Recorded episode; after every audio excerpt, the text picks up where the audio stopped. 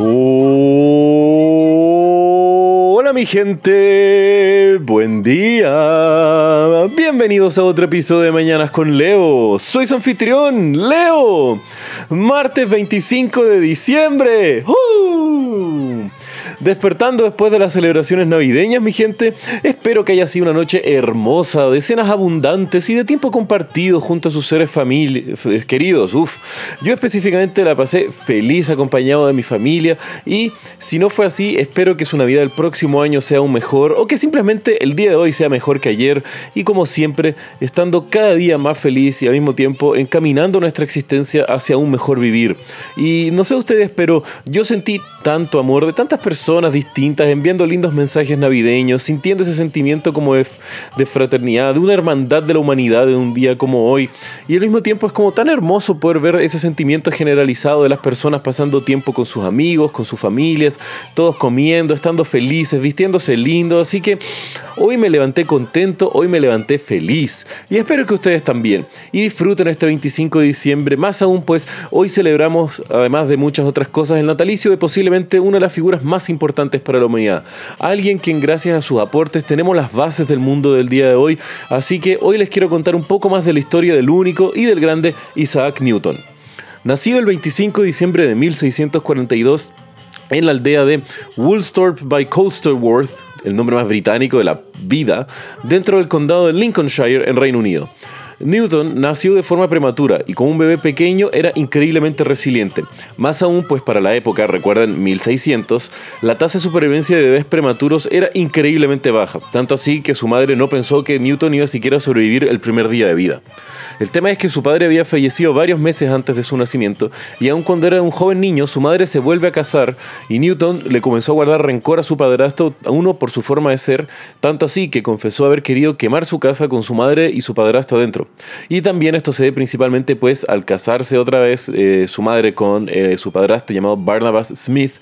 Este dejó a Isaac en cuidado de su abuela, llevándose a su madre para criar a sus hijos y no estar él criando los hijos de otro hombre.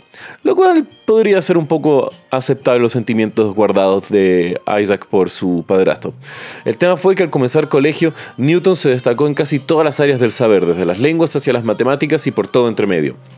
Y aun cuando su madre, al quedar viuda por segunda vez, decide sacar a Isaac del colegio y hacerlo un granjero y que administrara los terrenos que ella tenía gracias a sus eh, varios matrimonios. El tema es que este era un trabajo que Newton odiaba totalmente, pues no era un hombre hecho para el, ganado y para tampoco cuidar de la tierra. Tanto así que varias veces en la cual se le había ordenado eh, estar sobre, eh, mirando el ganado, él se encontraba al lado de un árbol leyendo un libro. El tema fue que por suerte un profesor del colegio logró convencer a madre de que lo dejara terminar el colegio, además destacando los trabajos que realizaba Newton por su construcción de relojes de sol y distintos mecanismos para molinos, complementando sus estudios y sus clases. El tema es que en 1661 es ingresado en Trinity College en la ciudad de Cambridge y aun cuando era un poco más viejo que los otros sus alumnos de primer año por la interrupción forzada de los estudios de Newton causados por su madre, él comenzó a destacar como un brillante alumno con un gran futuro frente suyo. Tanto así que en 1666 comenzó la seguidilla de aportes de Newton a la humanidad. Su trabajo con óptica descubrió la composición de la luz blanca como la sumatoria de un espectro de la luz visible en distintos colores. Esto sentó las bases de la física para lo que después sería todo el área de la física de la luz o de la física de la óptica, algo de lo cual hoy nos lleva hasta la fibra óptica que transmite el Internet a casi todas las casas del día de hoy y al mismo tiempo cualquier dispositivo que emita luz, sea una pantalla o un foco, pues podemos agradecerle gran parte a los aportes de Newton en esta área. También, a los pocos años de eso, comenzó la escritura de su obra más influyente y posiblemente uno de los tomos más importantes del mundo, la Principia Matemática. Como dije, uno de los tomos más importantes de la humanidad que ha sido escrito, pues en este texto de Newton describe, entre muchas otras cosas, las leyes del movimiento físico, los cuales después serían resumidos en las tres leyes del movimiento de Newton. También es en este libro donde eh, a Newton se le atribuye la invención del cálculo a través de como una herramienta para poder, valga la redundancia, calcular el comportamiento de los, de los planetas, sus órbitas y otros astros.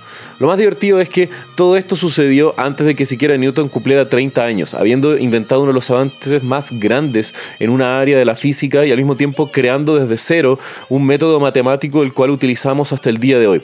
Y esto sin ningún tipo de referencia ni nomenclatura, sino que Newton lo utilizó porque para él le hacía sentido que la matemática funcionara de esta forma para poder explicar el funcionamiento del universo a su alrededor, utilizando como base a la geometría para todo. Eventualmente esto generaría un conflicto, pues eh, al mismo tiempo que Newton estaba con la publicación de su Principia, el físico alemán Gottfried Leibniz eh, también había descubierto el cálculo con otro tipo de nomenclatura de forma independiente. Y al mismo tiempo, como era casi en la misma época que la publicación de los escritos de Newton, ambos brillantes en su época, se generó un conflicto en la cual Newton demandó por plagio a, a Gottfried Leibniz pero obviamente no había ningún registro que los dos se hubieran cruzado de forma previa o que los escritos de uno podrían haber llegado a lo otro. Al mismo tiempo, la comunidad científica, como siempre, se trabaja en base de las colaboraciones, así que, nie, un conflicto menor en una mente brillante. Pero aun cuando podemos decir que ambos fueron cerebros brillantes de su época, Newton hizo tanto más que su trabajo con el cálculo, su aporte a la óptica, las leyes del movimiento, tanto así que gran parte de la física que nosotros utilizamos como la física tradicional la llamamos la física newtoniana debido a los aportes que realizó Isaac Newton.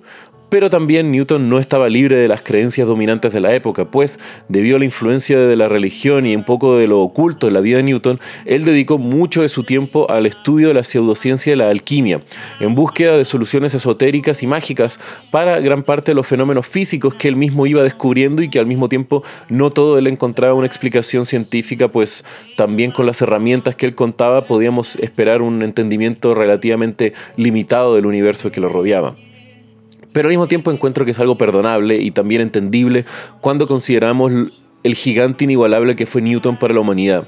Encuentro que deberíamos estar más agradecidos por las bendiciones que nos ha dejado y posiblemente hay mucho más que se podría ver de los aportes de Newton en otras áreas y el impacto que cada una de ellas ha tenido en nosotros y en la humanidad como ellos. Así que creo que es una excelente razón a regar a las celebraciones de esta fecha el nacimiento de posiblemente uno de los hombres más importantes a la historia de la humanidad. Feliz natalicio Isaac Newton y espero que ustedes también se den cuenta del valor y el aporte que ha sido este gran hombre para la humanidad. Y bueno mi gente, si quieren saber un poco más de lo que les hablé el día de hoy, pueden ver los links en la descripción del episodio. Y como ya saben, que tengan un muy buen día. Los quiero mi gente. Besos.